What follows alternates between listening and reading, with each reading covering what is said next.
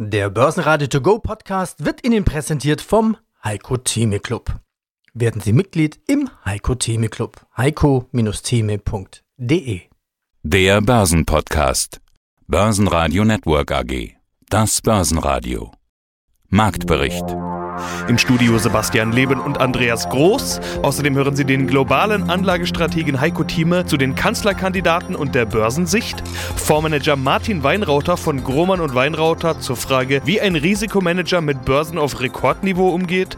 Zinsexperte Christoph Rieger von der Commerzbank zur Frage, ob US-Anleihen zu einer Alternative zum Aktienmarkt werden. China-Experte Dr. Mirko Wormuth zur Automesse in Shanghai und VÖIG-Präsident Heinz Bettner zum Weltvortag. Sie hören Ausschnitte aus Börsenradio-Interviews. Die ausführliche Version finden Sie unter börsenradio.de oder in der Börsenradio-App. Der DAX ist weiter auf dem Rückzug, nun schon den zweiten Tag in Folge. Minus 1,6% auf 15.130 Punkte ging es am Dienstag. Auch die Wall Street eröffnete mit Minus. Der ATX in Wien gab 2,4% ab auf 3.151 Punkte. Das ist allerdings nicht überzubewerten nach all den Tagen mit steigenden Kursen. Offenbar sind es aber Corona-Sorgen, die auf die Stimmung drücken, denn im DAX liegen eher defensive Werte zu. Deutsche Wohnen plus 1,6%, Vonovia plus 0,6% und E.ON plus 0,2%. Das war's auch schon auf der Gewinnerseite. Verlierer sind europaweit Tourismus- und Luftfahrtaktien. Im DAX gibt MTU 3,9% ab, noch stärker verlieren Infineon mit minus 4,1% und die Deutsche Bank mit minus 4,2%. Heiko Thieme, globaler Anlagestratege. Olaf Scholz, Annalena Baerbock und höchstwahrscheinlich Armin Laschet. In der K-Frage, da fahren die Parteien vollkommen unterschiedliche Strategien. Die Union zerlegt sich im Machtkampf. Die SPD fährt mehr, mehr oder weniger geradeaus. Und die Grünen überraschen und begeistern mit einer professionellen Kandidatenkür. Ist Deutschland denn schon reif für eine grüne Kanzlerin oder muss die Frage lauten, ist Annalena Baerbock reif fürs Kanzleramt? Eine gute Frage, keine leichte Antwort. Es belebt zumindest das Bouquet der Kandidaten. Und man muss den Grünen ein Kompliment geben. Sie haben in der Kanzlerfrage sich professionell verhalten, im Gegensatz zur CDU-CSU. Das war ein einzigartiges Chaos, nicht wahr, was bisher auch noch nicht unbedingt voll gelöst ist. Laschet oder Söder ist die Frage. Gefühltmäßig hätte ich gesagt auch Söder, aber Laschet ist nun ein Mann nicht nur der Basis, sondern besonders auch in der Spitze der Partei zu sehen. Und äh, die Frage, die sich hier anstellt, ist natürlich die, äh, bleibt die CDU, CSU die stärkste Partei oder nicht? Oder kommt die Grüne tatsächlich mit einer 40-jährigen Hannoveranerin an, die ein gutes Pedigree hat? Nicht wahr? LSE in London ist für meines Erachtens, ich war School of Economics, eine gute Ausgangsbasis. Meine Tochter war auch dort gewesen, bevor sie dann danach nach Cambridge ging und jetzt eine Professur in London hat in der UCL.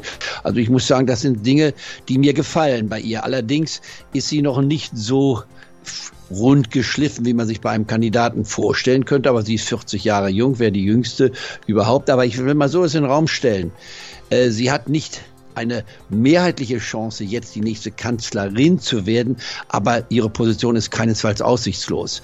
Und es könnte eine Überraschung sein. Es hängt davon ab, wie die CDU, CSU sich äh, begibt im Wahlkampf. Ich glaube, die SPD äh, mit Scholz, so gut er ist, äh, hat Schwierigkeiten, die 20-Prozent-Marke zu erreichen oder zu überschreiten, wäre so aus meinem Bauchgefühl herausgesagt. Und bei, der, bei den Grünen ist eben die 25-Prozent-Marke, die man vielleicht in den Raum stellen kann. Und bei der CDU, CSU ist es vielleicht auch die Ober Oberkante der 25 bis 30 Prozent Marke, die man erreichen kann. In anderen Worten, die FDP könnte hier das Zünglein an der Waage sein, wenn man mal davon ausgeht, grün oder schwarz, äh, stärkste Partei gefolgt von zweiten Reihe, dann nach den ersten beiden die SPD und dann die FDP. Und das könnte heißen grün, rot und Gelb wäre eine Möglichkeit und nicht die Jamaika-Koalition, die man ja hatte, die Lindner damals verspielt hatte. Also es bleibt offen. Und damit, deswegen verbringe ich auch so viel Zeit, das zu diskutieren. Jeder kann seine eigene Prognose machen. Es wird ein Wahlkampf sein, der auch die Börse nicht unberücksichtigt sein lässt, denn die Börse wird sich damit beschäftigen müssen. Ein Deutschland unter einer grünen Führung wäre eine andere Wirtschaftskonzeption als unter einer schwarzen Koalition, nicht wahr, mit einem Partner, nicht wahr, grün und äh, äh, gelb. Also es bleibt weit offen. Und die Börse wird diese Unsicherheit bis zum September auch tragen. Und wir kommen jetzt auch, und das wäre ein anderes Thema, was wir nachher ansprechen müssen, wir kommen jetzt in die schwächere Jahreszeit hinein, nämlich in die Mai bis Oktoberphase. Und das sollten wir nachher auch noch diskutieren, weil es für unsere Clubmitglieder natürlich von Bedeutung ist, in dem, was man als Disposition machen muss. Mein Name ist Martin Weinrauter. Vermögensverwalter und Fondsmanager und von Haus aus, das muss man bei uns immer dazu sagen, Risikomanager. Darum dreht sich bei uns alles. Ja, dann steigen wir doch gleich mit einer Risikomanager-Frage ein. Der Markt läuft und läuft und läuft. Rekorde, Rekorde, Rekorde überall. Da bekommen manche Höhenangst. Typisches Anlegerthema. Aber es ist ja auch klar, dass bei so großen Höhen auch höheres Absturzrisiko da ist. Die Amis sagen ja immer, what goes up must come down. Ich frage mich, wie verhält sich ein Risikomanager in einer solchen Situation? Sie kümmern sich um den Trend. Der Trend zeigt klar nach oben, aber irgendwann wird so ein Trend auch enden die normalste Sache auf der Welt. Und wenn man das, wie ich in diesem Fall, seit 40 Jahren macht, hat man die eine Aufwärts- und die andere Abwärtsbewegung schon mal gesehen. Entscheidende ist, nicht nur, dass man sie gesehen hat, sondern einfach, dass man weiß, wie es einem selbst in diesen Situationen ergeht. Weil da spielt der Verstand natürlich eine Rolle, klar. Aber die Emotionalität spielt auch rein. Und je länger wie solche Bewegungen andauern, gerade nach unten hin, umso eher wird man in die Lage versetzt, ich will die Reißleine ziehen. Wenn man das getan hat, hat man den größten Fehler gemacht. Und darum dreht sich das Leben eines Risikomanagers, zu verhindern, dass man in solche Situationen kommt. Einerseits in der Abwärtsbewegung, da stecken wir nicht, aber in der Aufwärtsbewegung ist es natürlich genauso. Wenn ich Angst vor der Abwärtsbewegung habe und damit die Aufwärtsbewegung verpasse, weil ich mich nicht reintraue oder zu viel rausgehe, habe ich genauso an der Performance erzielt und das kann es nicht sein. Nehmen wir doch mal Beispiele raus. Sie hatten Anfang des Jahres gesagt, dass Tesla, Plug Power und Co. Ihnen ein Lächeln auf die Lippen gezaubert haben. Ja klar, über Tesla hat letztes Jahr jeder gesprochen. Aber man muss dazu sagen, ich habe mir mal angeschaut, wo stand Tesla zum Zeitpunkt des Interviews. Das war am 7.1. Wo steht Tesla heute? Antwort, tiefer, genauso wie Plug Power. Eigentlich allesamt dieser Unternehmen, über die wir damals gesprochen haben, heute tiefer. Ist das Lächeln denn schon verschwunden? Nein, nein, weil das, was sie geschaffen haben, ist ja nicht verloren gegangen. Wir haben, ich nehme mal die wildere raus, Plug Power. Wir hatten sie gekauft im Oktober 2019 mit ungefähr zweieinhalb Dollar. Sie ging in der Spitze Mitte Februar bis auf 75 Dollar, also ein 30-facher. Haben wir noch nie gehabt. Selbst Tesla mit seinen 1000 Prozent, der Verzehnfacher, war einfach ein Novum bei uns in der Firma. Dann mal 30 ist die wildere Geschichte von zweieinhalb auf 75 in ungefähr 15 Monaten. Wie geht ein Risikomanager mit so etwas um? Wir haben in den Fonds, die solche Strategien einsetzen, Nachhaltigkeitsfonds in diesem Fall ein Risikomanagement-Tool, das nicht auf die Gesamtmarktrisiken geht, sondern auf die Einzelaktienrisiken.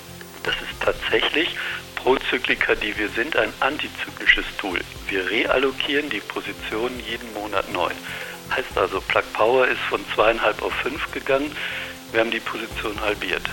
Sind von fünf auf zehn gegangen. Wir haben die Position wieder halbiert. 20, 40, 75. Das heißt, wir waren am Ende noch mit 5% Roundabout des eingesetzten Kapitals in der Position und haben x-fach Gewinne mitgenommen. Warum soll ich dann das Lächeln verlieren, wenn Plug Power fällt? Christoph Rieger, ich verantworte das Zins- und Credit Research bei der Commerzbank. Wir wollen über Anleihen sprechen, nämlich US-Anleihen. Die waren es zuletzt ja immer wieder, die in den Fokus gerückt sind, auch für Aktienanleger. Die Renditen sind nämlich gestiegen. Herr Rieger, wie hat sich das eigentlich entwickelt? Beziehungsweise frage ich mal so rum, was tut sich da gerade? Ja, wir haben seit einiger Zeit einen regelrechten Ausverkauf am US-Anleihenmarkt erlebt. Das heißt, die Renditen dort sind deutlich gestiegen. Seit Mitte letzten Jahres haben sie sich mehr als verdoppelt, ja, und sie liegen momentan bereits höher als etwa die Dividendenrendite des S&P 500. Man muss ja sagen, gerade die USA verschulden sich, was das Zeug hält. Und das ist ja auch der Grund für diese Anleiheentwicklung. Also wer noch mehr Schulden einsammeln will, der soll auch mehr dafür zahlen. So ganz verkürzt würde ich mal sagen, die Marktlogik dahinter. Ist denn mit so einer Entwicklung über einen längeren Zeitraum zu rechnen? Kann das noch weitergehen? Ja, es ist natürlich genau richtig, dass die massive Verschuldung der US-Regierung hier einen großen Teil dazu beiträgt. Im vergangenen Fiskaljahr hatten wir ein Rekordbudgetdefizit, was es so in Friedenszeiten noch nie gegeben hat, von 3,1 Billionen Dollar. Ja, und seitdem hat der neue Präsident Biden ein neues Konjunkturpaket aufgelegt und ein weiteres Infrastrukturprogramm wird momentan diskutiert. Also wenn man mal einen Strich unter sämtliche Maßnahmen zieht, dann rechnen wir damit, dass wir dieses Jahr ein erneutes Rekorddefizit von dann über 3,5 Billionen Dollar, also 3500 Milliarden Dollar erleben werden, über 15 Prozent der Wirtschaftsleistung. Ja, und diese Schulden, die müssen natürlich irgendwo aufgenommen werden. Da kommt der Anleihemarkt, der US-Treasury-Markt ins Spiel.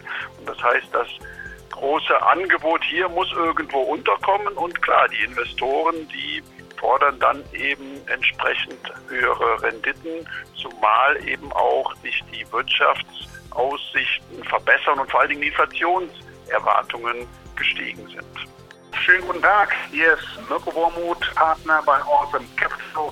Wir managen den Awesome China Tech Aktienfonds und freue mich heute bei Ihnen zu sein. Zuletzt kamen ja auch Zahlen der deutschen Autobauer, die haben überraschend, oder das heißt eigentlich auch nicht überraschend, tun sie ja immer vor dem Termin schon mal vorab Zahlen veröffentlichen. Daimler war schon dran am Freitag, BMW jetzt zu Wochenbeginn. Alle haben recht gut performt. Vor allen Dingen liegt das aber eben an China. Dort machen die gutes Geschäft. Auch hier scheint die Bedeutung ja sehr stark zu sein. Wie abhängig sind wir als europäische, deutsche Unternehmen denn von China? Naja, ich glaube, man muss da einfach ein bisschen die Kirche auch im Dorf lassen. Die, China ist ein riesiger Markt. Und wenn man natürlich dann, so wie Mercedes und BMW, 35 Prozent des Absatzes dort findet, dann ist das ungefähr natürlich auch eine passende Größenordnung. Bei Volkswagen sind es mittlerweile ja schon und ich weiß noch zu Zeiten, als ich da studiert habe, 1994 in Shanghai, da war wirklich Volkswagen das einzige Auto, was man da konnte. Es kam natürlich aus einem Joint Venture Werk und das dürfen wir halt dann auch nicht vergessen. Die großen Deutschen bauen dort mehr oder weniger aus der Vergangenheit begründet in Zwangsjoint Venture, aus dem man jetzt in jüngster Zeit dann mehr und mehr aussteigen kann. Aber letztlich sind das fast alles Joint Venture. Natürlich sind aber die Luxuskarossen doch dann meistens importierte Autos. Und insofern, ja, China ist ein, ein großer, wichtiger Markt geworden. Das ist immer ein bisschen gefährlich. Aber auf der anderen Seite, wenn man da mitspielen will, dann muss man halt diese Karte auch einstecken. Dann sprechen wir doch mal über Autos in China. Sie haben selbst in China gearbeitet und zwar in der Automobilindustrie. Sie waren bei beiden, kennen sich also aus. Wie anders kaufen Chinesen denn Autos, beziehungsweise wie anders wollen Chinesen ihre Autos? Ja, ist schon ein ganz anderer Markt. Das wundert ja auch den deutschen Touristen wenn er in China unterwegs ist und plötzlich dort ein VW-Modell auf der Straße sieht, was er gar nicht äh, so kennt aus Deutschland, weil sie dort natürlich auch mit ihren lokalen JV-Partnern dann Autos bauen, die es halt im Rest der Welt, insbesondere im deutschen Markt, gar nicht gibt. Will sagen, man muss immer, jede Marke muss immer für China lokalisieren. Und was ist anders, gerade wenn wir jetzt in dem bereich unterwegs sind. Da haben wir es mit einer sehr jungen Kundschaft zu tun. Es ist eine Kundschaft, der es wirtschaftlich gut geht. Der typische 35-Jährige, der mittlerweile recht viel Geld verdient. Was wird immer unterschätzt aus Deutschland heraus, wie viel eigentlich heutzutage in Peking und Shanghai an Einkommen generiert wird.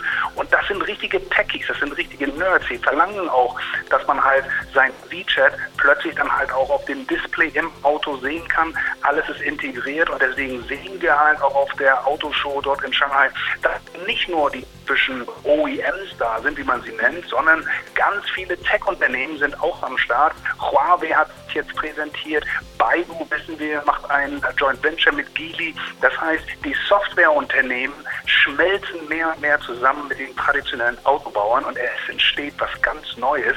Und ich glaube, wir haben es dort auch mit einem Verbraucher zu tun, den wir so vom Profil her in Deutschland noch gar nicht kennen. Insofern würde ich auch sagen, ist es halt wahnsinnig gut für unsere deutschen Marken, dass sie vor Ort sind, weil sie ein bisschen die Luft der Zukunft schnuppern und vielleicht das ein oder andere in China gelernte auch erfolgreich in Deutschland wieder ansiedeln können. Mein Name ist Heinz Bedner. Ich bin Präsident der VEG, das ist die Österreichische Vereinigung für Investmentgesellschaften. Da sind alle Fondsgesellschaften in Österreich zusammengefasst und ich leite gleichzeitig die Fondsgesellschaft und die Asset Management Gesellschaft der Ersten Bank. Und heute unser Thema der Weltfondtag.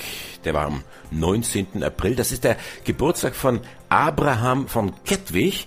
Kaufmann aus Amsterdam und er gilt als Vater der Fonds gewissermaßen und brachte schon 1774 den ersten Fonds an den Start. Was für eine Bedeutung hat denn dieser Tag für Anleger und auch für die Branche heutzutage?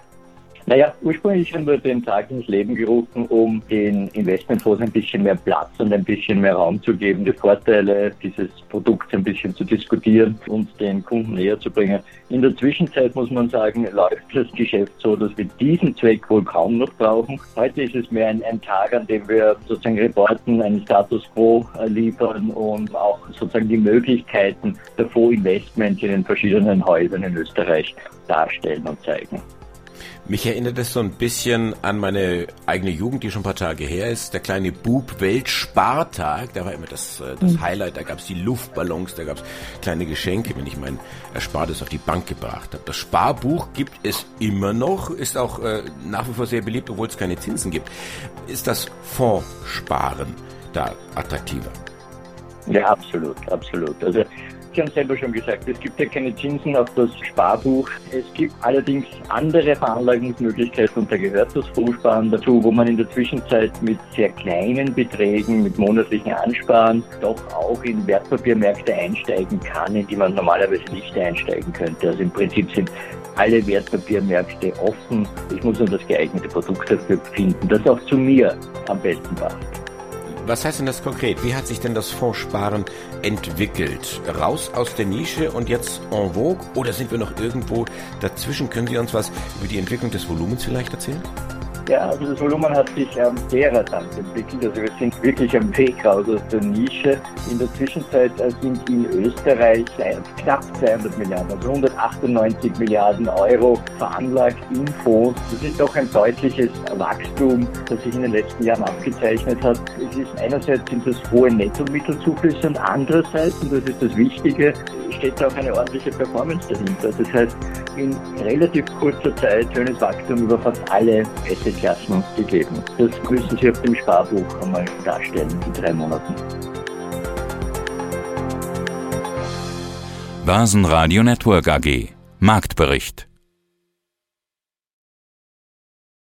Der Börsenradio To Go Podcast wurde Ihnen präsentiert vom Heiko Theme Club. Werden Sie Mitglied im Heiko Theme Club. heiko-theme.de